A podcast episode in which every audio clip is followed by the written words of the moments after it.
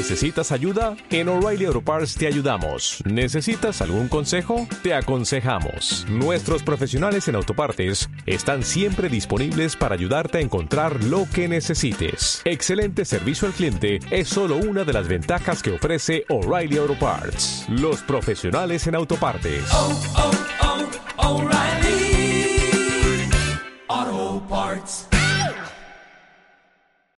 Continúa con nosotros en Radio Betis. Defender, balón para la selección argentina. Vamos a defender todos juntos. Ahí, ahí estamos. 7-5, 7-4. Balón para la selección argentina. Manudo, Manudo, Manudo. Paso, va, ataque, paso. falta, se la ha comido, se la ha No, no, comido. no, no, no, no, no, no. ese Es nuestro, es nuestro, es nuestro, es nuestro. España está en la final del Mundial. España está en la final del Mundial. España está en la final del Mundial. Capa sola al playoff con un mate sobre la bocina. 6 segundos. Stephen Curry puede ganar el partido. Curry desde ahí. ¡Dentro! Él lo sabe. Sabe que hay vida en otros planetas. Comienza sobre la bocina, tu magazín de básquet en Radio Betis con Álvaro García, Paco Virués y Anastasio Ríos.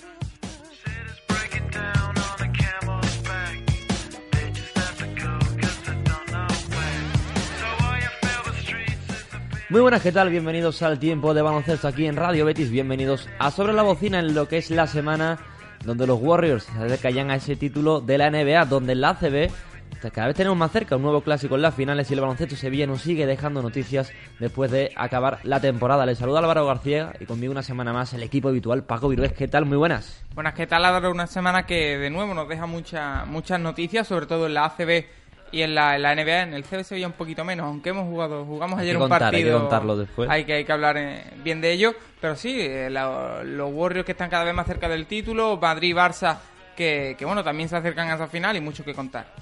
Anastasio Ríos, ¿qué tal? Muy buenas, con muchas ganas de, de un gran programa que tenemos por delante, con un invitado muy especial que ahora vamos a comentar. Bueno, pues directamente vámonos con el sumario.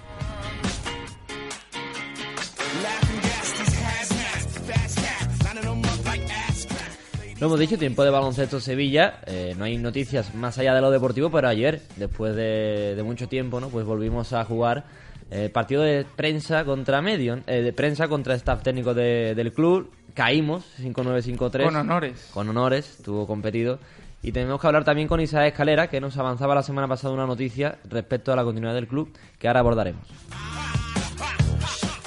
Después la Liga Endesa que sigue inmersa en esos playoffs. Ya tenemos dos partidos disputados de cada una de las dos semifinales y 2-0 para Real Madrid y para Barcelona ante Valencia y Bilbao Basket. Parece que el camino a la final está claro, pero aún queda mucho que pelear. Y vamos con NBA también, con Jordi Fernández, que estará con nosotros, el entrenador de los Canton Church de la D-League, equipo afiliado de los Cavaliers, para ver si nos puede dar un poco de pistas que podría hacer Tyron Lue en este 2-0 que lleva ya los Cavaliers en contra. Es tiempo de baloncesto, arranca sobre la bocina.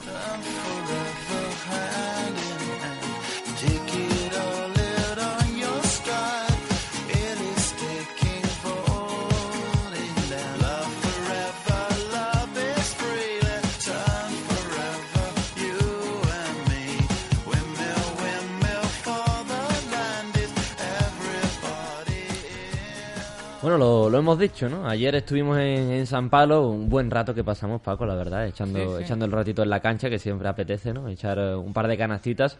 Mucho nivel por parte de algunos del baloncesto Sevilla, todo hay que decirlo. Hay que, hay que ver que todavía hay mucho... Valdivieso sistema hubo en el, Valdivieso en sistema, el- en totalmente. el Muy bien Javi. Carrasco también, eh, hay que comentarlo, ¿no? Que sigue haciendo sus finitos, pinitos en... Casi- Casimiro en muy base. académico. mucho más técnico, ¿no? Muy más, académico, más muy técnico, académico. ¿no? Pero bueno, tenemos que saludar también al que, bueno, para la El prensa MVP, ¿no? fue el MVP, ¿no? Que, que elegimos, Isaac Escalera, ¿qué tal? Hola, ¿qué tal? Buenas tardes. Bueno, pues eh, lo decíamos, ¿no? Buen ratito que echamos ayer en, en San Pablo y, y, ¿por qué no decirlo, no? MVP de la, de la prensa. Muchas gracias, muchas gracias por el reconocimiento, aunque hubo eh, varios jugadores de la prensa que también estuvieron a un gran nivel como, como tú, ¿no? Tuviste un magnífico nivel. Bueno, bueno, también, ¿no? No, no es plan de echarse aquí uno cada flores a, a uno mismo. Por eso, por eso. Pero bueno, la verdad que, que sí, que en definitiva un buen, buen rato que estuvimos pasando en esta semana en el que el club ya no nos deja noticias más allá de lo deportivo, pero tenemos que hablar contigo por la noticia que nos avanzaba la semana pasada en, en Deportes Cope, en la que un grupo, hay negociaciones muy avanzadas, nos contabas con un grupo para hacerse a cargo de- del club. Cuéntanos. Sí, la verdad es que hay negociaciones bastante avanzadas desde hace unos días, desde la semana pasada, pues eh, bueno, se avanzaron muchísimo esas negociaciones con un grupo nacional, grupo inversor nacional, eh, catalán, que, estaría muy interesado y como digo, prácticamente cerrado el acuerdo entre el baloncesto Sevilla, bueno, en este caso la Caixa, y el grupo mm, inversor que serían los nuevos dueños del baloncesto Sevilla para las próximas temporadas, ¿no? Con, la protección de, la caja, de la caixa, y en este caso, pues, la buena noticia es que habría baloncesto en Sevilla en las próximas temporadas y por ese motivo también puede estar tranquila la afición del baloncesto en Sevilla porque volverán aquí los grandes equipos y el baloncesto de nivel a San Pablo. Sin duda es una, una gran noticia que evidentemente que hay que confirmar, pero para que el aficionado lo, lo sepa y tenga claro, ¿no? Después de la, de la, de la experiencia ya pasada, ¿no? Con ese grupo eh, extranjero, eh, podemos decir que es un grupo eh, nacional, Isaac, y que eh, va a tener el apoyo de, de la Caixa y que, y que de momento hay garantías, ¿no? De, de estabilidad. No va a ser el apoyo de la Caixa como estos últimos años como principal patrocinador, pero va a seguir bastante metido en, el asunto y de manera notoria pues también se va a, a- prestar a este nuevo proyecto deportivo del baloncesto en, Sevilla. Bueno, para que los, los oyentes de Radio Betis y aficionados al baloncesto pues bueno, sepan que va a haber baloncesto, por ejemplo, eh, la Caixa ya le ha comunicado al entorno de, Luis Casimiro, y en este caso pues a, eh, al, al grupo que va a venir eh, los próximos días y que se va a hacer oficial, que va a ser el entrenador para la próxima temporada. O sea que Luis Casimiro tiene el puesto asegurado. Y digo Luis Casimiro que tiene el puesto asegurado porque los demás no lo tienen muy, muy asegurado. Por ejemplo, eh, yo no sé qué va a pasar con el puesto de director deportivo porque el club quiere que sea Bernie Rodríguez el que deje las canchas y, se mm, bueno y que pase a formar parte de, ese cargo como director deportivo y que, que sea el máximo responsable en esa parcela. Claro pero tampoco se sabe si este grupo pues va a venir eh, con un presidente con un director deportivo con alguno mm, directivo eh, que pueda hacer las funciones de director general. O sea que eso es una auténtica incógnita lo que es seguro es que si no le ponen ninguna traba el nuevo grupo inversor, los nuevos compradores, pues Bernie Rodríguez puede ser el nuevo director deportivo y Luis Casimiro, eso sí es seguro, que va a ser el, va a seguir siendo el entrenador del baloncesto Sevilla. Eh, sí, como dicen, muchas incógnitas, ¿no? Todavía eh, por resolver. Yo creo que lo de Bernie también va a depender de la planificación, ¿no? Yo creo que si se es capaz del club de, de a un alero titular que juegue bastantes minutos, ¿no? Eh, yo creo que Bernie todavía le podría quedar baloncesto un, año más, ya también va a depender de él. Yo creo que la figura de Bernie Rodríguez en la dirección deportiva, por el nombre que tiene, por el conocimiento que tiene de baloncesto, mm, me parece un acierto, aunque evidentemente todo habría que verlo. Pero en definitiva, Isaac, eh, algo, eh, una noticia eh, que bueno, que, que no estamos con la incertidumbre del año pasado, que hasta, bueno, pues hasta el, entrando el mes de agosto no subimos si, si va a haber continuidad. Sí, bueno, el, otro día estuvimos en el desayuno de, sobre la valoración del club, de la temporada, con Luis Casimiro, con Fernando Moral, pues ya nos dimos cuenta, antes yo, yo ahí no sabía absolutamente nada, no sabía que había muchísimo optimismo, pero que no sabía, no tenía ninguna referencia de, de este nuevo grupo, pues eh, se veía que había optimismo, por- o por lo menos que no había ese pesimismo que había la temporada pasada. Y eso se palpa, ¿no? Se palpa que, había mm, sonrisa y que eh, la alegría pues también nos la transmitía el club en, la figura de Fernando Moral y de, Luis Casimiro. Pero claro, siempre mm, hace falta que se cierren la- las cosas y que empiece a funcionar el equipo porque hemos visto cosas peores, aunque de todas formas vuelvo a decir que mm, el acuerdo está prácticamente cerrado y que ya depende más bien de, que dé el ok em, la caixa mm, a que se tenga que cerrar el acuerdo como tal, porque en este caso repito que el acuerdo está cerrado y que la Caixa puede decir mañana ok o que dentro de 10 días diga que sí, pero vamos, que es cuestión de horas, de días y de esperar, pero que puedan estar tranquilos.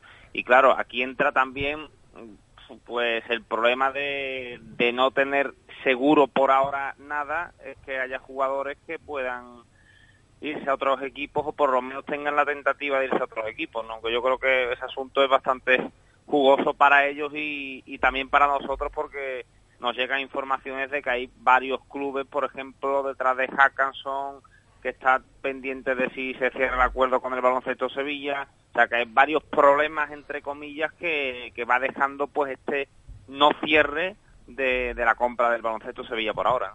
Eso, eso te iba a comentar, ¿no? Que en la parcela deportiva, hasta el 30 de junio, pues se tienen contratos jugadores como, como Alfonso Sánchez, como Oriola, con el que habría que ejercer una acción de, de más uno, si no me equivoco. Eh, Banford tiene contrato, pero eh, yo creo que ofertas no le van a faltar. Eh, evidentemente, cuanto antes se cierre, más posibilidades va a tener el, el club de retener a hombres como Hackanson o como Jerome Jordan, que si no le sale nada a la NBA, yo creo que no sería más mercado Un- seguir en Sevilla. Un Oriola que, pese a estar de vacaciones ayer, estaba en San Pablo. Ayer en San Pablo y, y fue clave, ¿no? Hasta, hasta que se fue, pues el equipo de prensa iba ganando, ¿no? con ese gran quinteto titular que salió del equipo de prensa, que dejó boquiabierto a más de uno en, en la parcela técnica del club, y después Oriola ahí, que, que hizo un magnífico trabajo, y ya se fue, ya la cosa cambió bastante, porque hay una presión masiva eh, importante de, de los técnicos hacia la mesa, donde estaba Virginia la pobre, que no sabía lo que hacer. Hay que, hay que recalcarlo, hay que recalcarlo el gran papel de, de Oriola. En definitiva, Isaac, eh, buena noticia, eh, sobre todo optimismo, ¿no? De cara a este verano tan largo que parece que de nuevo se abre en el horizonte, pero que, que parece más cerrado que nunca. Yo, yo recuerdo la temporada pasada, en verano, en agosto, eh, cuando bueno yo intentaba orientarme, llamaba al club, eh, bueno, tenía la intención de saber qué, qué pasaba, ¿no? Imagino que como todos vosotros y como todos los compañeros, pero claro, estaba se existía la incertidumbre de que eh, había algunos contactos, de que había reuniones, pero que no se cerraba absolutamente nada y este año es totalmente diferente. Ya desde hace, no desde ahora, sino desde hace un par de meses o tres, pues los contactos y las negociaciones pues dieron una vuelta de tuerca bastante importante con la intención y las ganas que supuestamente por lo que me cuentan tiene este nuevo eh, grupo inversor que esperemos que no se parezca absolutamente nada al que se dejó ver aquí con Galilea, con Norris y con varios personajes fraudulentos por el baloncesto Sevilla, ¿no? Esperemos que en este caso estos sean unos, unas personas de los pies a la cabeza y que ayuden, como no, al baloncesto Sevilla mm, a sobrevivir y a tener una temporada que creo yo que puede ser bastante ilusionante si se hace las cosas medio que. Ni mentarlos, ¿no? Al pasado que hubo aquí en Sevilla. Isaac, muchas gracias por estar este, este ratito aquí en Radio Betis y esperemos que se confirme lo más pronto posible la continuidad del club. Pues un abrazo muy fuerte y enhorabuena por, por el programa. Igualmente y nos vemos pronto en las canchas, que esto no acaba lo de ayer. ¿eh? Cuando quieras, cuando quieras. Yo estoy deseando recibir un mensaje tuyo para volver a jugar al baloncesto. Pues eso, ese mensaje más pronto que tarde va a llegar seguro. Un abrazo, Isaac. un abrazo, hasta luego. Eh, nosotros, bueno, pues lo dicho, ¿no? Eh, grandes noticias, optimismo sobre todo, no hay nada cerrado, evidentemente, falta todavía confirmaciones. Eh, lo que sí parece es que ese acuerdo está, que bueno, y que no vamos a estar hasta aquí, hasta agosto, esperando Sí, el lo, lo- lo hablábamos, ¿no? Que el, el equipo no tenía todavía un horizonte claro, pero que, que era un buen proyecto, ¿no? Un equipo que ha terminado bien la temporada deportivamente, que de, institucionalmente no tiene deudas, en, en la máxima categoría del baloncesto nacional. Yo creo que era es un caramelo el baloncesto Sevilla para el que los quiera utilizar bien. Y, y yo creo que este grupo, es, con el apoyo de la Caixa siempre, que es muy importante y que eh, si sigue como patrocinado puede poner mucho mucho dinero y puede ser un apoyo importante, pues puede ser un, un buen inicio para un nuevo proyecto en el baloncesto Sevilla. Pues esperemos, como hemos dicho, que, se confirme lo más pronto posible. Nosotros ahora sí vamos ya con el tiempo de ACB, que hay que repasar ya las, las semifinales. Hoy será, será, será, será mi primer día y mañana también y el resto de mi vida.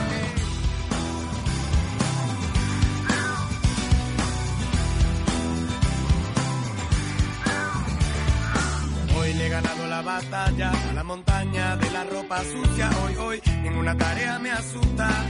Ningún encargo me disgusta porque hoy he vuelto a... Una liga endesa que, como hemos dicho en, la, en el sumario, ya tiene dos partidos de cada semifinal disputados y los dos se los ha llevado el equipo de casa. El Real Madrid que le ha ganado los dos partidos a Valencia Basket, el Barça a Laboral Cucha. Y bueno, eh, por ahora poca historia en estos playoffs. Los primeros partidos fueron más desigualados los dos. Los, los segundos sí que fueron ambos más igualados, pero poca historia. Esperábamos otra cosa, ¿no? Yo la verdad me esperaba mucho más, tanto de Basconia, que lo tuvo más cerca en el segundo, o, o como de Valencia, ¿no? Que también, pues, eh, yo me esperaba otro, otro cierto nivel, ¿no? Eh, yo creo que Basconia, las bajas y el arrastre de la larga temporada le están afectando.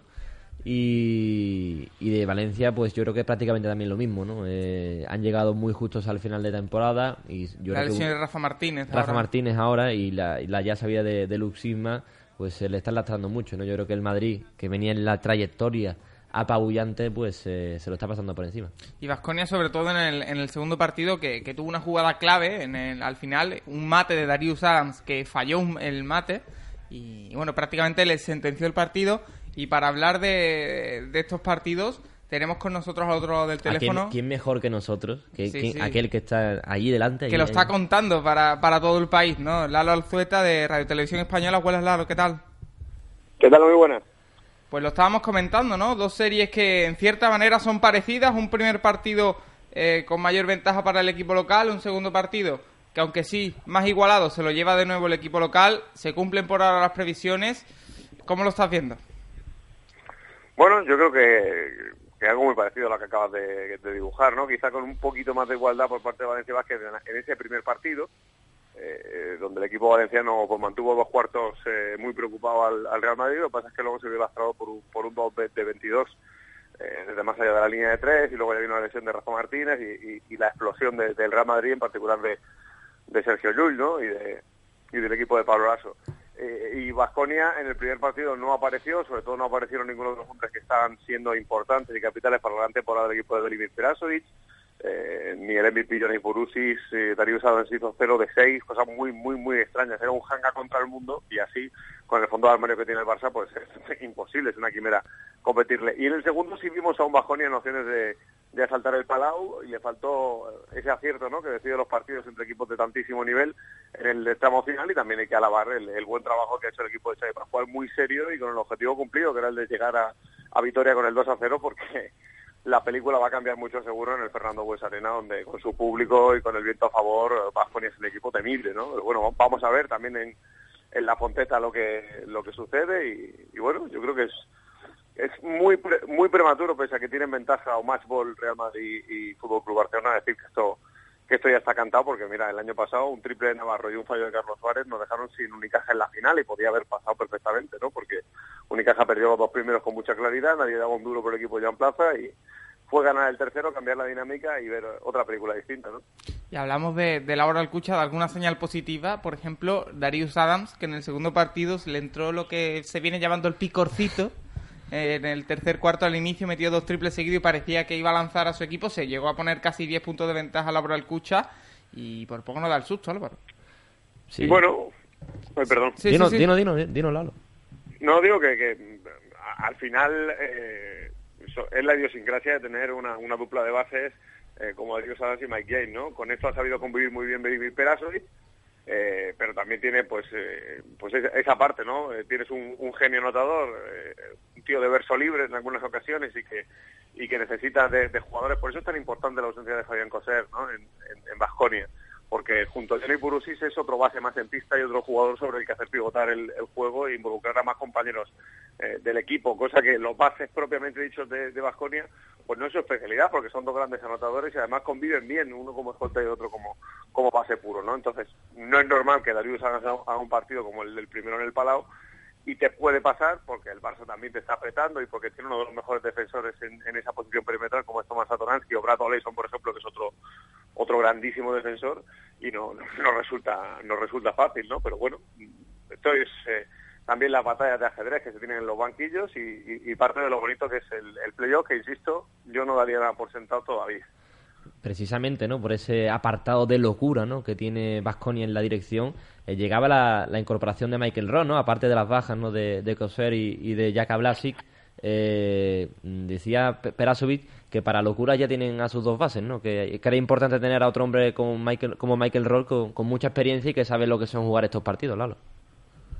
Sí, bueno, también es cierto que, que Benimir Perasovic ha apostado por Michael Roll cuando, por ejemplo, no existe, podríamos abrir el debate, o existe el debate porque ya va también en función de preferencias, obviamente nadie lo sabe mejor que Belimir Pedazo y lo que necesita el equipo, pero, hay quien dice, bueno, pues puedes dejar a, a Darko Planis fuera, que a lo mejor tiene un papel más residual en el interior, y, y, y, poner a Jack ¿no? Que, había costado mucho meterlo en dinámica durante toda la temporada y que ahora que ya está en dinámica es un gran defensor al perímetro, pero quiere tiro, quiere un jugador que, tenga una capacidad de tiro importante, eh, que también puede hacer otras cosas, como ya le vimos en, los dos partidos, sobre todo en el segundo, eh, que ha jugado en, en ese playoff ante el Barça, y, y es la apuesta de, de Belimir y Aportar también en parte el tiro que pierdes con la ausencia de Fabián Coser, ¿no? Ya que habla así, es un buen jugador, perimetralmente puede tener días buenos, pero Michael Rohr es más un tirador puro y un, jugador con, más amenaza, con más puntos que lo que ha perdido Vasconia, ¿no? También hay que recordar que llega Tokosengelia, eh, pues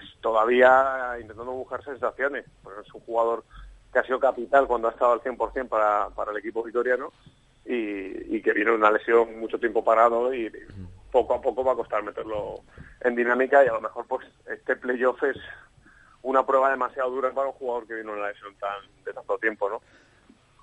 Precisamente, ¿no? También del apartado físico quería quería comentarlo, ¿no? Porque no es lo, eh, no es lo mismo, ¿no? Como llegaba el Real Madrid, ¿no? A, este, a estos playoffs después de la eliminación en, Euroliga, apabullando a, los rivales en las últimas jornadas de la CB, que Valencia con las lesiones de, de Luximar, a la de Rafa Martínez, eh, la incorporación de Travis Peters, en definitiva, otra dinámica que en teoría le tiene que hacer pasar más factura, ¿no? Yo veo el Real Madrid lo veo claro favorito en esta serie, aunque evidentemente el, el Valencia en la Fonteta va a querer forzar el cuarto partido.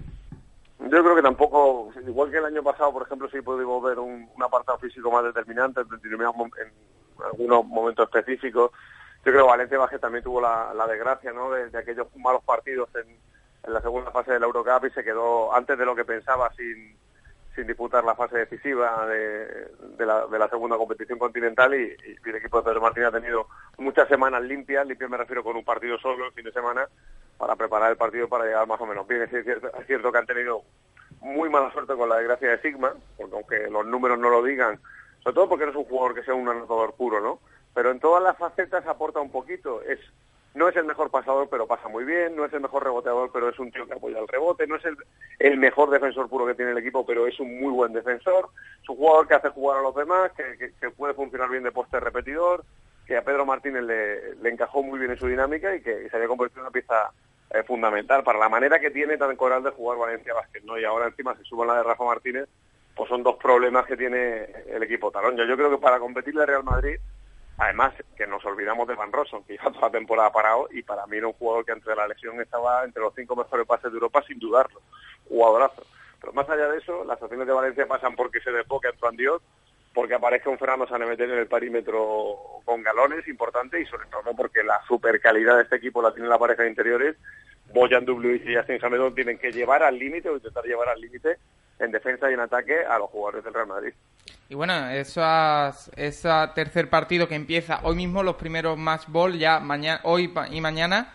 Eh, pero aparte, fuera de, esos playoffs, Lalo, te quiero, te quiero preguntar por una noticia que, ha soltado esta semana que a mí por, personalmente me ha sorprendido y es la salida de, de Aguito García Reneses de, de Gran Canaria. No sé qué te parece y, si, y dónde crees que puede ir, si va a seguir entrenando, si puede salir de España. Pero que, como Bernie aquí en Sevilla, tiempo para pensar, ¿no? También de Aito.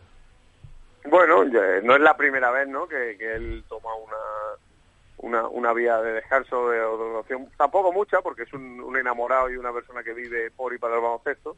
Lo primero me parece bien, todo lo que haga un señor como la trayectoria que lleva Aito me parece cojonudo, porque es mejor que nadie sabe lo que lo que tiene o lo que quiere, quiere que hacer y yo creo que se merece absolutamente que, eh, que respetemos eh, sea cual sea esa decisión. Yo no lo voy entrenando fuera de España, que cumple 70 años, eh, o si no los ha cumplido ya, eh, 50 en este negocio, bueno, pues yo creo que tiene más que ganada la, la facultad a lo mejor para, tomar perspectiva, ver si tiene un proyecto diferente.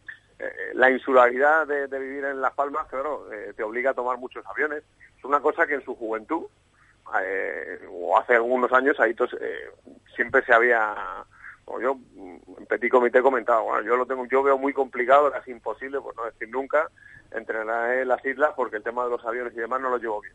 No lo llevo, y es cierto, bueno, también dijo eh, Mick Jagger que se suicidaría si se viese con más de 50 cantando Satisfaction en un escenario. Y eso fíjate cuántos tiene. Hmm. Pues eh, lo mismo, lo mismo. Son un, personajes que, que, forman parte de la historia y los tenemos la suerte de que estén en activo y de que vivan por y para esto. Y va a ser raro si no entrenan. Yo no lo veo fuera de España. Y luego pues vamos a ver. Tampoco veo hoy todavía a René mientras la salud respeta y tenga fuerzas que de momento ya se le ve que está eh, fenomenal mucho tiempo alejado de esto. Ya no digo porque incluso yo he llegado a leer el, toda esta rumorología, ¿no? Bueno, pues se va a dirigir un proyecto de cantera o lo recupera estudiantes, ¿no? En el club donde donde se crió, se formó, se educó y donde aprendió a amar ese deporte. No lo sé, ¿no? No, no, lo sabemos, no tengo, no manejo información sobre eso. Lo que sí es cierto es que su vacío, su hueco va a ser eh, complicado de llenar y que su trabajo en estos últimos dos años, eh, pues yo creo que habla muy bien de lo que ha sido una vida de 50 años en este negocio y que tan solo te hayan cesado, te hayan cortado, parece que una vez en toda su carrera. O sea, una o dos veces, creo que una en, el, en el Barça y otra en, en Unicaja. Han sido las dos únicas veces en 50 años que te han dicho, bueno, pues hasta aquí siempre ha ido él tomando las riendas de, de su futuro y bueno, creo que, que algo algo tendrá. Si es descansar, pues descansar y, y, le daremos las gracias por, por los servicios prestados y esperaremos que vuelva. Y si es seguir, pues habrá que estar pendiente, saber dónde lo hace. Precisamente a bote pronto se me ocurre que, bueno, que el banquillo del Barça este año puede cambiar de inquilino, ¿no? Xavi Pascual ah. parece que está un poco quemado ahí. El de estudiantes, si nos ponemos a hacer aquí a hacer conjeturas, pues eh, nos podemos llevar toda la hora, ¿no? Bueno, lo primero que hay que decir es que, y con ese tipo de, historias, es que pese a toda la rumorología que también existe en torno al banquillo del Fútbol Club Barcelona, lo primero es que a día de hoy el, entrenador que tiene contrato en vigor para esa temporada de la que viene se llama Xavi Pascual, que está peleando por un título de liga y que de momento eh, lo tiene encarrilado. Punto dos, ya hemos escuchado y leído otro verano muchas especulaciones sobre el futuro de entrenadores de equipos grandes, y todos sabemos el ejemplo a que me estoy refiriendo, y después ha continuado con el proyecto y ha pasado también con Xavi Pascual y el proyecto ha reverdecido, ha sacado más rendimiento y ha reedificado lo que estaba construyendo en un principio. Así que a partir de ahí primero habrá que esperar a ver qué pasa en el banquillo del Fútbol Club Barcelona y si se decide apostar o no por el entrenador con mejor ratio de victorias-derrotas de la historia del Barça, que se llama Xavi Pascual, que, hasta el día de hoy podrá gustar más o menos, pero estos son los números los que están en, en la mano, ¿no? Y lo de Aito yo lo veo no complicadísimo, casi ya de ciencia ficción, pero no porque no se lo pudiesen ofrecer, que lo veo complicado, sino porque yo creo que esa etapa ya la ha cerrado y que ha disfrutado también de otra parte del baloncesto, que son proyectos como por ejemplo el de Juventud de Badalona, lo que hizo en Baloncesto Sevilla o cómo ha hecho crecer a, a, Herbalife Gran Canaria y cómo ha trabajado con los jóvenes, ¿no? Entonces tampoco, tampoco lo sé muy bien. En cualquier caso, el maestro Aito sabrá decidir bien porque siempre lo ha hecho. Bueno, y, para cerrar, ya fuera del playoff, equipos como UCAM Murcia, ¿no? Yo quería eh, comentarte eh, qué notas, ¿no? ¿Qué equipos señalas, para bien o para mal, que te han sorprendido más en esta temporada? Bueno, pues para mí para mal eh, lo de Movistar Estudiantes, porque sinceramente eh, un equipo que al final ha terminado gastando mucho dinero, intentando revertir un rumbo que se torció muchísimo, firmando la, la peor primera vuelta de su historia en la competición, eh, con mucha gente fastidiada porque es un equipo que arrastra mucha mucha masa social y que llevaban tiempo necesitando de un, de un chute de ilusión, ¿no? Y de, y de que el proyecto, pues, parecía que venía con jóvenes de la mano y con oportunidades para la cantera, pero no, no se ha hecho las cosas bien. Y de ahí el, el es lo que menos, lo que menos me ha gustado, sobre todo por, por, por, por lo tortuoso que ha sido ese, ese camino, ¿no? Y porque obviamente nadie en Movistar Estudiantes esperaba que la temporada eh, terminase luchando así por, por esa permanencia. Me ha gustado el crecimiento de Herbalife Gran Canaria, me ha parecido que también es decepcionante en ese sentido porque lo tenía muy consolidado eh, cómo se le escapa a Bilbao Vázquez en el último momento la plaza, una plaza del pellejo en la que ha estado boqueteado. Eh, el proyecto de Montaquí fue la hora de estar ovacionarlo porque es una, una muy buena temporada, llegando a Copa, llegando a, a playoff y, haciendo crecer a jugadores jóvenes también, ¿no? Y luego también eh, me ha decepcionado en el apartado de, de decepciones o de, de, equipos que se han quedado ahí, pues por ejemplo Unicaja de Málaga, ¿no? Yo hay muchos conocidos en Málaga y, bueno, y familia y, y demás, y me, pues me llega bastante información de, de cómo la gente que ama el baloncesto pues lo ha pasado mal esta temporada después de que todo apuntaba que se iba a crecer un pasito más después de lo que se hizo el año pasado, que fue una buena campaña en Málaga y que además había generado mucha ilusión. Bueno, pues es un, pues es un pequeño atacazo, aunque lo de Nedovic para mí es una notición, que se quede dos años más en Málaga, pero pues un poquito de pinchazo. Y luego, eh, aparte de lo grande que yo lo saco para mí el equipo de la, de la temporada hasta la fecha, junto al Real Madrid que ganó la Copa del Rey, es la buena Cucha Bajonia porque además ha metido en Final Four y la revelación sin ningún género de dudas, aparte de ponerle el sobresaliente al Barça que ha ganado la liga regular, yo se lo doy a UCAM Murcia, porque el tercer presupuesto por la cola se ha metido séptimo y el año que viene va a jugar Eurocup con el tercer presupuesto de la competición por la cola y tiene un equipo muy, muy, muy interesante. Y eso habla muy bien del trabajo del arquitecto de ese equipo, de Alejandro Gómez, de su, de su entrenador, de Fotis de, de, José Miguel Garrido, que es el responsable de, de marketing y que ha metido el veneno de, de la afición al baloncesto y, y con grandes ambientes en el palacio, bueno, pues cuando se trabaja y se hacen las cosas bien, tampoco es necesario tener el mejor presupuesto para que tu equipo esté entre los mejores. Y eso hay que reconocérselo a UCAM Murcia, a la gente que trabaja en ese proyecto y a la historia que ha escrito esta temporada el equipo murciano y es una plaza muy interesante para tener baloncesto de élite y para que lo veamos en Europa el año que viene. Bueno, pues yo creo que mejor resumen imposible, ¿no? Eh, a, las notas de, del playoff y, equipos que se han quedado fuera. Eh, en definitiva, eh, te vemos mañana, miércoles, tercer partido, en primer match ball para, para Laura Alcucha en el Fernando Hues Arena. Esperemos que sea un partidazo como los, anteriores. Pues sí, con, con, que se parezca más al, segundo que al primero, ya luego que gane que tenga que ganar y que lo haga y que lo haga mejor, pero pero pero que veamos un partido disputado y un partido con, con emoción, que es eh, pues es la si los goles son la salsa de fútbol, pues la emoción y el, la incertidumbre es el, el, aderezo perfecto para, para la ACB y para los playoffs de la, de la Liga Andesa, que es lo que nos toca ahora. Un abrazo, gracias por estar aquí en Radio Un Betis. abrazo a vosotros, a vosotros, chao.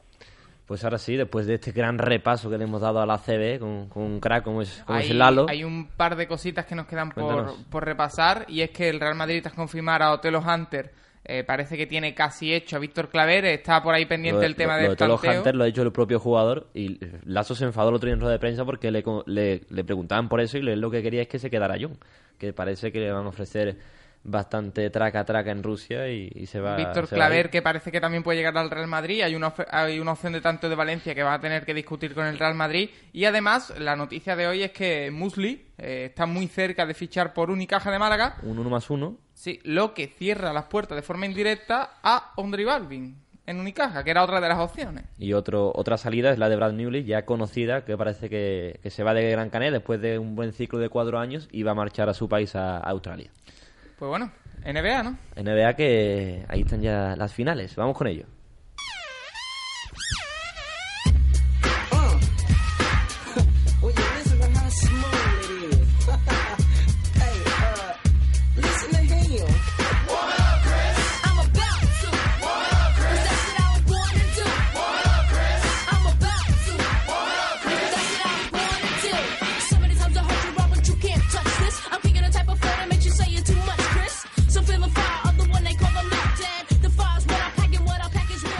Que ya está en plenas finales y, bueno, la verdad que por ahora poquito estamos viendo de, emoción. Dos partidos en, en, la Bahía de San Francisco, dos claras victorias para Golden State Warriors. La primera por 15 puntos, la segunda por 33.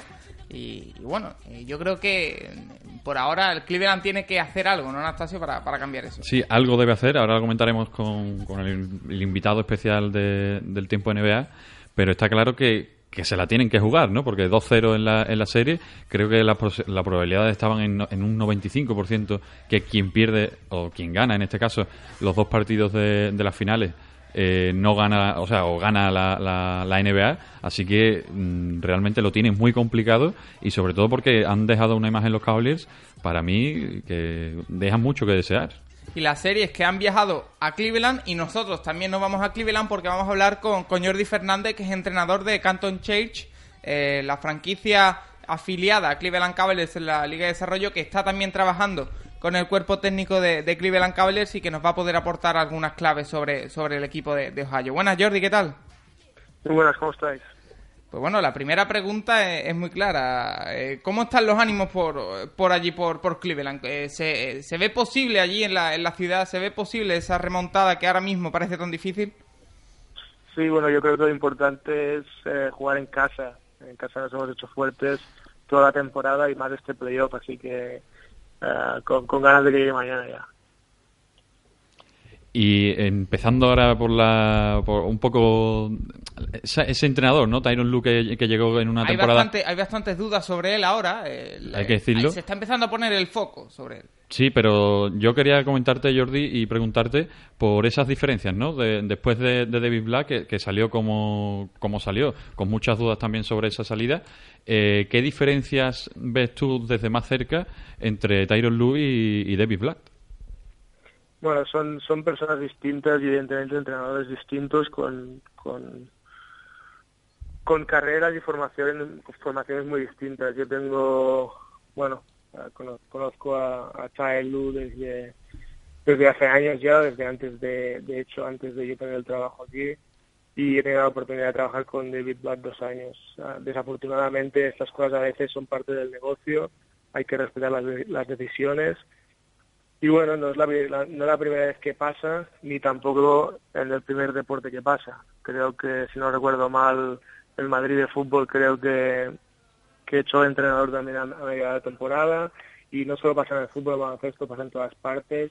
Eh, sí que a veces pues las relaciones personales pues es duro, ah, pero bueno, hay que seguir adelante y, bueno, eh, David es un gran entrenador, lo ha demostrado toda su carrera y el equipo pues tanto con él y ahora con, con Tailua eso cosas muy importantes. Y bueno hemos perdido dos partidos contra un equipo que, que es que está haciendo historia que es un gran equipo y que no muchos equipos han ganado en, Oakland y creo que eso hay que valorarlo. Es, es muy complicado y ahora como te he dicho pues las series pasan a, pasan a nuestra ciudad y esto es lo importante para nosotros Sí, porque ahora eh, Tyron Lu tiene que intentar hacer algún tipo de, ajuste, ¿no? Hemos visto dos partidos, la verdad, que en los que no ha habido respuesta a los ataques de Golden State muchas veces durante la temporada. Ningún equipo ha sido capaz de, hacerlo. No sé cómo lo has visto tú, porque desde la visión de, un entrenador, la verdad que se suelen ver las cosas distintas a como se ven desde, desde, fuera, desde la, la, vista de un aficionado. ¿Cómo has visto esos dos partidos? Bueno, han sido partidos distintos. Creo que bueno, como habéis dicho vosotros, pues, eh, y como han dicho los medios, su banquillo marcó pues el desarrollo del primer partido. Ellos no solo son dos, tres jugadores, son un equipo completo y así lo demostraron en el primer partido, pero también jugando en casa y con su público. Una vez más, me refiero a que ellos en su casa son muy difíciles de batir, han perdido partidos contados y, evidentemente eso va a ser lo complicado y lo que hay que hacer es hacerse fuertes en casa. Y bueno, hacer cambios, supongo que sí, yo si fuera, en mi caso, si fuera entrenador, tienes que hacer ajustes porque jugando contra distintos equipos, pues los emparejamientos son difíciles, son complicados y más contra un equipo tan bueno. Eh, y es momento, es momento de probar cosas, no sé exactamente uh, lo que va a ser, Y si va a ser algo, yo te digo mi, mi opinión, pero, pero bueno, eh, esperamos que sea una serie igualada aquí en casa, que sea un partido competitivo y que lo podamos disfrutar. Sobre esos cambios que, que comentas, Jordi, eh, ¿hay algo que se, o desde tu visión, que está mucho más cerca que nosotros, que, que que se que se prevea que vaya a hacer Tyron Lu de cara a estos próximos dos partidos en casa o, o, no, no, sabes muy bien. ¿O qué harías tú desde, si fuera tu equipo? Hasta que nos puedas contar. Los ajustes son, son ajustes y evidentemente pues en cada serie cada equipo se lo, se lo guarda como, como un arma, eh, como tendría que ser. Creo que, que estas cosas, estas informaciones tienen que quedar en el vestuario y lo que sí que hay que hacer es, esperar algo, estar preparados e intentar que salga. Muchas veces no es solo lo que haces, sino el cómo lo haces. Ah, creo que, que en el baloncesto, en cualquier deporte de equipo, todo suma, los balones divididos, la energía, eh, jugadores que cambian el partido hay muchos aspectos, muchos factores determinantes. Está claro que defender sus dos mejores jugadores a veces no te da lo suficiente, y ya que como hemos, visto eh, después de estar en el banquillo y, te ganan el partido, pero lo que sí que puedes, puedes asegurar es que si tenemos que ganar partidos tienen que ser eh, jugando los 48 minutos y jugando al detalle y no puedes dejarte, ah, no, no puedes descansar ni un segundo ya que, que es el baloncesto que juegan ellos, juegan, juegan un baloncesto muy alegre y muy simple. Hoy ah, una persona me ha dicho de, los, de los, medios de comunicación, me, decía que, que baloncesto más simple que juegan y a veces en un deporte así el, el que parezca simple es lo más complicado de todo. Eh, jugamos contra un equipo que, que da gusto de ver jugar, que creo que todo el mundo que le guste este deporte o no es atractivo de verlos jugar y, y eso es lo más complicado. Eh, el hacer creer a nuestros jugadores que mañana tenemos que sacar el partido en casa y hacerlo contra, contra este gran equipo.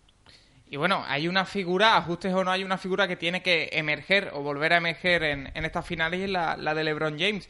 Tú que trabajas más cerca de él, no sé si compartes la opinión de que, bueno, se le ve un poco alicaído en estas finales, ¿no? Sobre todo en el segundo partido, en el tercer cuarto. me dio la sensación en el segundo como. frustrado. claro, desesperado, ¿no? Se, se, veía muy solo, que no es la primera vez que podría pasar eso en, Cleveland. Sí, no sé, no sé cómo lo ves tú que estás más cerca ahora. Creo que, si no me equivoco, estás trabajando ahora con el equipo después de, de terminar la temporada en la, en la D-League. Estás ahora eh, trabajando con el staff. ¿Cómo ves a, a LeBron? Bueno, uh, yo creo que tengo, he tenido la suerte de estar con él pues tres temporadas ahora mismo. Uh, sé que él es una figura muy importante y muy mediática. Eh, y sí que es verdad que la gente lo focaliza mucho en él todo. Uh, creo que, que cuando ganamos él no es muy expresivo en hacerlo, o, o ya canta que es a lo que me refiero es que el hecho de haber perdido partidos creo que a nadie le gusta perder. Creo que si eres competitivo te enfadas cuando pierdes. No es más que eso. Ah, creo que bueno el segundo partido sí que lo perdimos y es una manera que creo que no debería pasar o que es complicado que pase perder de esta manera. Y creo que no solo su lenguaje corporal sino el de todos fue de, frustración y de rabia, pero bueno, él, él conoce esta liga mejor que, que muchos otros y sabe que el siguiente partido es una, oportunidad y que ahora lo único que hemos hecho es jugar dos partidos fuera de casa y que ahora vienen dos en casa. creo que fuera de esto no, no hay que darle más importancia. Bueno, y dejando un poco aparcado el tema de las finales, nos gustaría preguntarte por, por tu temporada, que se acabó con los Canton Church de, de esta D-League, que este año habéis llegado hasta, la, hasta las finales de conferencia. ¿Y cómo valoras? ¿Cuál es tu balance de la temporada? Que, bueno, supongo que, que, querrás valorarlo. Sí, la verdad es que ha sido una temporada muy positiva, sobre todo para mí, eh, por mi formación y para crecer como primer entrenador. Eh, así un poquito un detalle que ha sido un poco uh, característico es que hemos acabado con 31 victorias y 9 derrotas, igual que la temporada pasada, que fue el, récord de la franquicia. Por lo tanto, hemos igualado el récord de victorias y derrotas de una, de una temporada y la verdad es que han sido dos temporadas completamente distintas. El año pasado tuvimos el equipo desde el principio empezó ganando y nos mantuvimos arriba toda la temporada. Y esa temporada hemos tenido un equipo pues que ha empezado de cero, muy joven, así fue también el año pasado, pero hemos tenido muchos cambios este año. Y empezamos pues a nivel de resultados sufriendo un poquito con cinco victorias y 11 derrotas. Y después ganamos 20 de 22, con lo cual pues fue una manera de conseguirlo distinta a la temporada anterior, lo cual para mí, como te he dicho, ha sido muy importante y, te das cuenta de, de lo que de lo que todos estos cambios influyen en tu manera de trabajar. En mi primera temporada tuve 19 jugadores a lo largo de toda la temporada y esta temporada he tenido 28, con lo cual en esta liga lo que pasa es que hay muchos cambios y que estos cambios muchas veces se transforman en problemas, con lo cual tienes que tener la mentalidad de que eres un solucionador de problemas o que si más no, no tienes que sobrepreocuparte por, por ciertas cosas que van sucediendo a lo largo de la temporada y hay que siempre pensar en mejorar a tus jugadores y en hacer competir. Y la verdad es que, que bueno, en dos temporadas, en dos contextos totalmente distintos, hemos llegado al mismo resultado. Hemos llegado a la final de conferencia, hemos ganado 31 partidos, esta temporada hemos ganado 12 partidos seguidos, que creo que, que fue pues, algo bonito de, de vivir la experiencia y hemos tenido dos jugadores que, que han fichado en equipos de NBA al final de temporada y esto muchas veces pues te quita un poco el empuje para poder dar ese paso al final. La temporada pasada eh, nos quitaron a tres jugadores el día antes del playoff y esta temporada pues uno casi al final y otro después de, de la primera ronda de playoff. Así que contentos, yo personalmente muy contento y, y orgulloso de los chicos. Bueno, en el apartado personal, ¿por dónde pasa tu, tu futuro? ¿Te, te ves siguiendo en Cleveland, eh, otro año más en, en Canton? ¿Has recibido ofertas de Europa o de quizá otro equipo NBA? ¿Cómo, cómo se plantea el futuro? Eh, de Europa no, Ah, no he recibido ninguna oferta. Sí que evidentemente pues ah, lo considero que el baloncesto europeo es ah, del máximo nivel a nivel a nivel mundial y, y bueno, evidentemente consideraría ah, cualquier opción que, que me pudiera salir. Ah, en cuanto aquí han habido han habido contactos ah, por circunstancias ahora mi contrato tengo un año más de contrato por lo tal para que para que pudiera tener una salida pasa porque mi equipo pues eh, acepte mi salida y bueno aún queda mucho verano quedan muchas opciones libres quedan muchos trabajos abiertos y, y bueno será una cosa eh, que aún que aún nos queda por, por esperar y ver cómo, cómo se mueve el mercado Pues estaremos pendientes. durante Estaremos pendientes porque yo espero que Jordi sea el primer espa- el primer entrenador español en- Y europeo. en- y europeo también jefe en la NBA, ¿eh? que estamos Está, aquí está pendientes. Anastasio convencido, lleva tiempo diciéndolo y esperemos que sea eh, verdad. Estaremos pendientes durante el resto del verano a esas evoluciones de, de lo que pueda pasar con, con Jordi Fernández, entrenador de Canton Church, equipo afiliado a los Cleveland Cavaliers en la D-League. Muchas gracias Jordi y bueno, hasta la próxima. gracias a vosotros un abrazo Y bueno, hay que seguir eh, hablando de NBA porque hay más noticias en lo que a la, a la mejor liga del mundo se refiere. Sí, bueno, tenemos una, un, un- un rumor que salió hace unos días y es que eh, Philadelphia 76ers y Atlanta Hawks están negociando un traspaso con Nerlens Noel, y Jeff Teague, el base de, de los Hawks, que parece que podría salir y llegando a, a Filadelfia. Y esto tiene una, una clara consecuencia y es que los Sixers eh, confiarían, o, o sea, En Embiid, ¿no? Claro, en Embiid, que estaría ya recuperándose de la lesión que le ha tenido dos años sin, sin competir, y en Atlanta confiarían con Dennis Schroeder, Schroeder, Schroeder. Schroeder y Al Horford lo, le dejarían un poco salir y vía libre para que buscara, buscara otro equipo. Es un traspaso bastante interesante si se acaba dando porque hace más de una casi una semana que, que se anunció estas negociaciones y aún no ha salido nada. Eso puede ser algo preocupante para el futuro de esta negociación, pero si se acaba dando es bastante interesante porque eso cambia el panorama de, de estos dos equipos. Yo creo que eh, con la llegada, una posible llegada de Jeff Tick más, más lo que pudiera llegar, eh, la verdad que Filadelfia ganaría bastantes enteros como un equipo serio eh, y sobre todo pensando en que Embiid pueda volver bien y en ese número uno del draft y podrían formar un equipo bastante interesante de, de futuro eh, suponiendo que Jeff Tick eh, supongo que llegaría en un sing and trade es decir que firmaría un contrato que termina este año firmaría y sería traspasado por un Nerlens Noel que este año ha estado bastante tapado por el rendimiento mediocre de Filadelfia pero es uno de los interiores para mí con más futuro de, de la liga muy interesante Sí, es, es muy buen defensor, ¿no? Muy bien, muy bien a los tapones, rebotea bastante. y juega muy bien en pick and roll Y, y- sobre todo eso, que, con, que por, por cierto, me, me decían hace unos días por Twitter que Jeff T llegando a Filadelfia es que iban a, a, a no confiar, digamos, en, en Is Smith, que hizo una gran temporada la pasada y se ha ganado un puesto, pero está claro que si llega... titular Si, si llega Jeff Tick, está, está unos peldaños por encima de él. Otra noticia es que eh, Dwayne Casey ha renovado por tres temporadas, ya se ha anunciado oficialmente con los Toronto Raptors. Otro banquillo, quizás a lo mejor, que está ya tapado, ¿no? Para nuestro Jordi Fernández. Y Bismarck Billombo, que se ha salido La de. morterada. Se ha salido de, de su contrato. Se va a comprar una máquina de, de contar billetes. Me dijeron hace poco que va a cobrar una billombada. Pues totalmente porque se habla que puede que puede firmar un contrato de, de 10 a 15 millones por temporada, una auténtica Más locura. 15 que 10, ¿eh? Pero se lo ha se lo ha ganado muy bien y mucho y bien en, en los playoffs. Eh, a mí me ofrece dudas Billombo.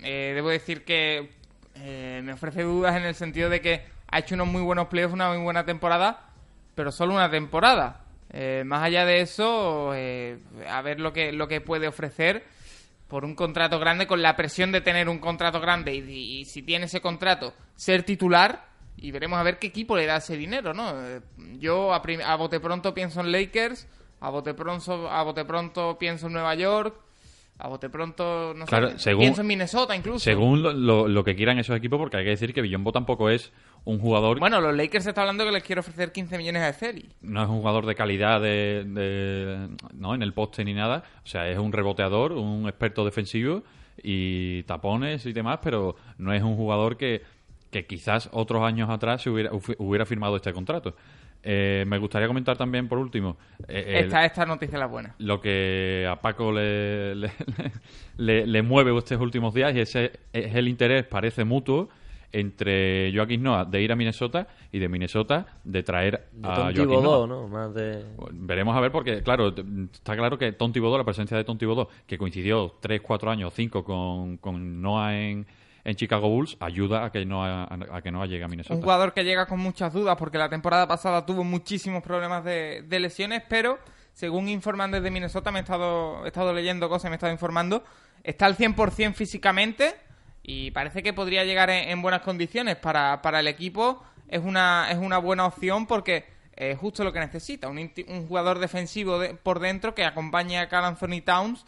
eh, sería una, una buena pareja, además lee muy bien el juego eh, Joaquín Noah, como, como ya sabemos, y bueno, tiene recursos a- al poste. Yo creo que sería una muy buena opción que además no sería cara porque eh, no ha tenido una buena temporada este año, en torno a eso, 10, 15 millones, podría estar también ese baremo. Y, bueno, no sería un contrato largo. Tom Thibodeau le conoce, Noah conoce a Tom Thibodeau, se ajusta a su sistema. Pocos jugadores tan luchadores en la NBA como Noah para el, sistema de Tom Thibodeau. Opción interesante para Minnesota. Vamos a ver qué, qué pasa por allí. Anastasio, otro asunto ¿no? Que, ha, co- que ha copado la NBA ha sido homenaje ¿no? a Mohamed Ali después de, de su fallecimiento, que la, que la liga pues se ha volcado, ¿no? Sí, porque está claro que mm, Muhammad Ali era un boxeador y quizás parece que no tiene mucho que ver con Mucho el más que un boxeador, pero figura. su, su símbolo para todo figura, claro, su figura mm, fuera de, lo- de los ring, eh, sin duda ha sido de lo más de lo más revelante en, en su persona y la NBA con gran presencia de afroamericanos pues se ha volcado con este con esta con ese falle- fallecimiento sobre todo recordando y ya haciendo ver el legado que ha dejado en, en Estados Unidos en la NBA y en la cultura afroamericana Sí, sobre todo lo, lo que has dicho, los jugadores afroamericanos que, que, bueno, demostraron su respeto hacia Mohamed Ali, Ali, uno de los referentes, por supuesto. del- gran del aficionado deporte. al, al baloncesto que se ha visto muchas veces en, en, en All Star, en partidos de las finales y demás, que con la salud ya en los últimos años estaba un poco renqueante y ha fallecido a los 74 años. Bueno, pues eh, buen repaso también que hemos dado, hay que decirlo, gran protagonista, ¿no? Que hemos tenido aquí, protagonista Prota- de lujo, ¿no? Hay de lujo decirlo, y, ¿no? y nos ha dejado ahí entrever que, que tiene mucha tiene franquicia ofertas, ¿eh? tras él, así que hay que estar atento a, con su lo futuro. veo, primer español. No, a ver, banquillo, bien personalmente, está, ¿eh? personalmente, banquillos NBA no quedan. Claro, Pero algo como de asistente, asistente sí- como sí es asistente sí podría llegar, claro. Bueno, pues nosotros vamos a repasar rápidamente a la selección española de baloncesto femenino.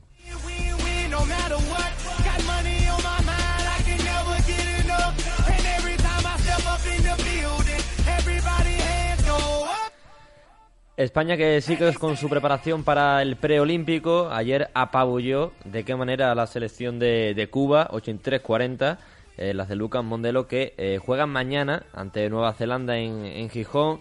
Eh, bueno, partidos en los que rivales de poca categoría, de poca entidad, que sirven pues para hacer rotaciones, para ver el nivel de, de las chicas. Eh, de lo que ya nos ha dejado hoy es la lista, ¿no? Eh, a- los dos últimos descartes. Eh, yo creo que más o menos era de esperar también por el perfil de las jugadoras. Eh, Cristina Oviña se vuelve a quedar fuera y Laura Herrera. eh, Una yo- pena para ti, ¿no, Álvaro? No, yo creo que no, no es una jugadora muy del perfil de, de Lucas Mondelo y evidentemente hay mucho nivel y mucha competencia en ese puesto de 1, 2 y 3 incluso, ¿no? Y con Ana Cruz, con un Marta Chargay, Laia Palau, eh, con, con Leonor Rodríguez, ¿no? Yo creo que, que tiene ya un bloque hecho, ¿no? De las otras, eh, de los otros eh, torneos, lo diré, Y yo creo que le cuesta mucho a Lucas Mondelo cambiar algo que en definitiva está funcionando, ¿no? Porque la selección no deja de, de dar resultados. 19 puntos de Shargay desde el banquillo en el último partido ante Cuba, en el en que bueno, un espectáculo defensivo de la selección de, de Mondelo que dejó en 40 puntos a Cuba, que aunque volvemos a decir, no es un rival con mucha entidad. Seles- número 13 de- del ranking FIBA. No está mal. Segunda de, del FIBA Américas el año pasado, en fin. Eh, otra noticia y es que ya mañana, por fin, eh, parece que ya está Sancho Little con la selección. Mañana puede tener sus primeros minutos. Y si quieres, Paco, repasamos rápidamente la, la lista de 12 jugadoras Sí. que se queda en los bases con Laia Palau, Silvia Domingo, Leticia Romero, Alba Torrens, Ana Cruz, Marta Chargay, Leo Rodríguez y Laura Quevedo como aleros. Y eh, por dentro, en la zona, tenemos a Sancho Little, que, decimos, que como decimos, mañana se podría estrenar, Laura Nichols, Lucy Pascual y, Lucy Pascua y Laura Gil. un equipo para campeonar. Yo lo- es un equipo, la verdad que bastante completo y vo- volvemos a tener tras el, el verano pasado estuvo Actu Endur y este verano vuelve a estar Sancho Little como, como extracomunitaria y la verdad que un nivelazo. Pues eh, lo hemos dicho, ¿no? Mañana, eh, última cita contra Nueva Zelanda a las 9 por Teledeporte. ¿Por Teledeporte? No. Eh, no, me refiero... por Teledeporte tenemos a Lalo, que lo, que lo hemos dicho antes. Nosotros vamos con el calendario.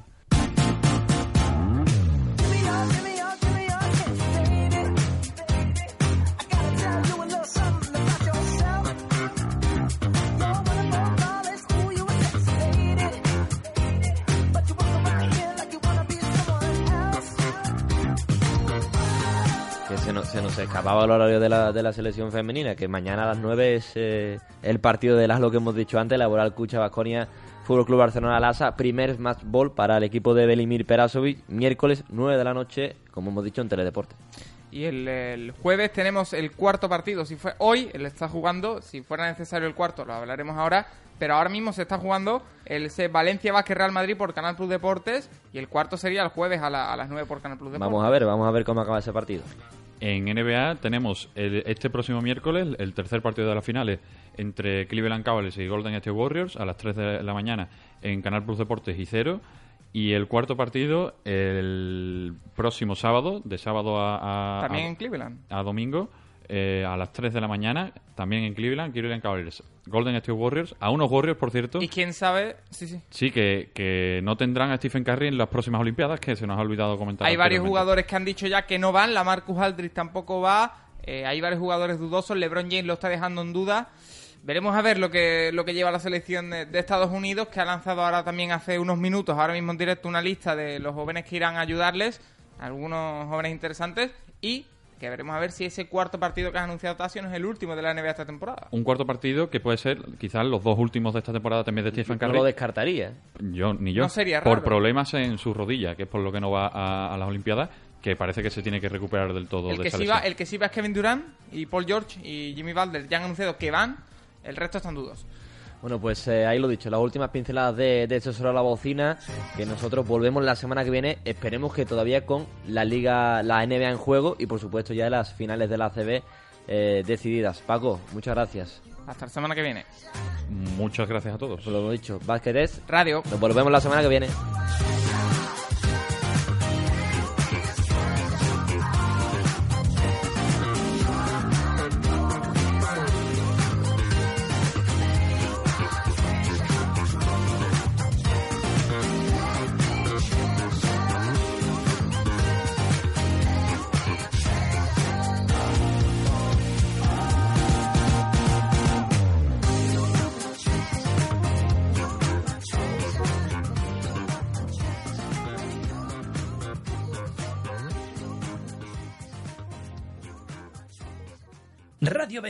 La sintonía en verde y blanco.